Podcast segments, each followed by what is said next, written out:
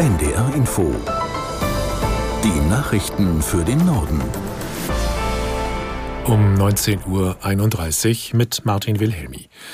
Als Reaktion auf das Bundesverfassungsgerichtsurteil zum Klima- und Transformationsfonds hat Finanzminister Lindner den Wirtschaftsplan aus dem Sondervermögen vom kommenden Jahr angesperrt. Mit den im Fonds enthaltenen 60 Milliarden Euro wollte die Ampel unter anderem die Elektromobilität und den Heizungstausch fördern. Aus Berlin Lothar Lenz.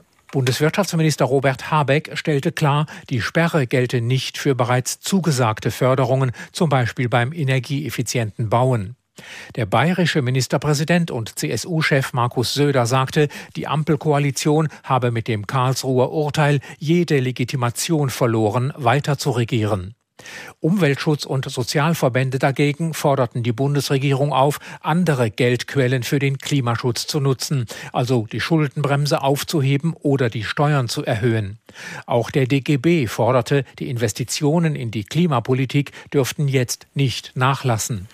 Bei der Deutschen Bahn fahren wegen des Lokführerstreiks ab heute Abend 22 Uhr kaum noch Züge. Betroffen sind Nah- und Fernverkehr gleichermaßen. Auch die Nordwestbahn rechnet mit Einschränkungen. In Hamburg fahren schon ab 20 Uhr so gut wie keine S-Bahnen mehr. Auch in Hannover sollen S-Bahn-Züge ausfallen. Der Streik geht bis morgen 18 Uhr. Israel ist nach eigenen Angaben erneut vom Libanon aus beschossen worden. Als Reaktion habe man im Nachbarland mehrere Ziele angegriffen, darunter ein Beobachtungsposten der Hisbollah-Miliz, hieß es vom israelischen Militär. Seit Beginn des Gaza-Kriegs kommt es in der Grenzregion, pardon, kommt es in der Grenzregion zwischen Israel und dem Libanon immer wieder zu Gefechten zwischen der israelischen Armee und der Hisbollah.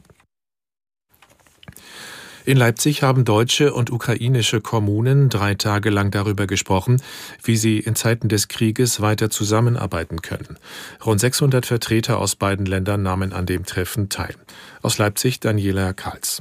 Der Schirmherr der Veranstaltung, Bundespräsident Frank-Walter Steinmeier, hob in seiner Rede hervor, dass sich die Zahl der Städtepartnerschaften zwischen Deutschland und der Ukraine seit Kriegsbeginn auf rund 190 verdoppelt habe. Das sei eine Welle der Solidarität, die nicht abebben dürfe, so Steinmeier. Das unterstrich auch Kiews Bürgermeister Vitali Klitschko. Der zweite Kriegswinter stehe bevor und diesen werde man ohne die deutsche Unterstützung nicht überstehen.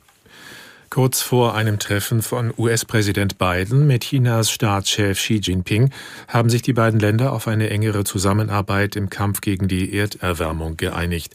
In einer gemeinsamen Erklärung kündigten beide Seiten an, die Ende des Monats in Dubai beginnenden UN-Klimakonferenz zu einem Erfolg zu machen. In Kürze kommen Biden und Xi Jinping zu ihrem ersten Treffen seit rund einem Jahr zusammen. Am Rande des Gipfels der Asiatisch-Pazifischen Wirtschaftsgemeinschaft in Kalifornien. Und das waren die Nachrichten.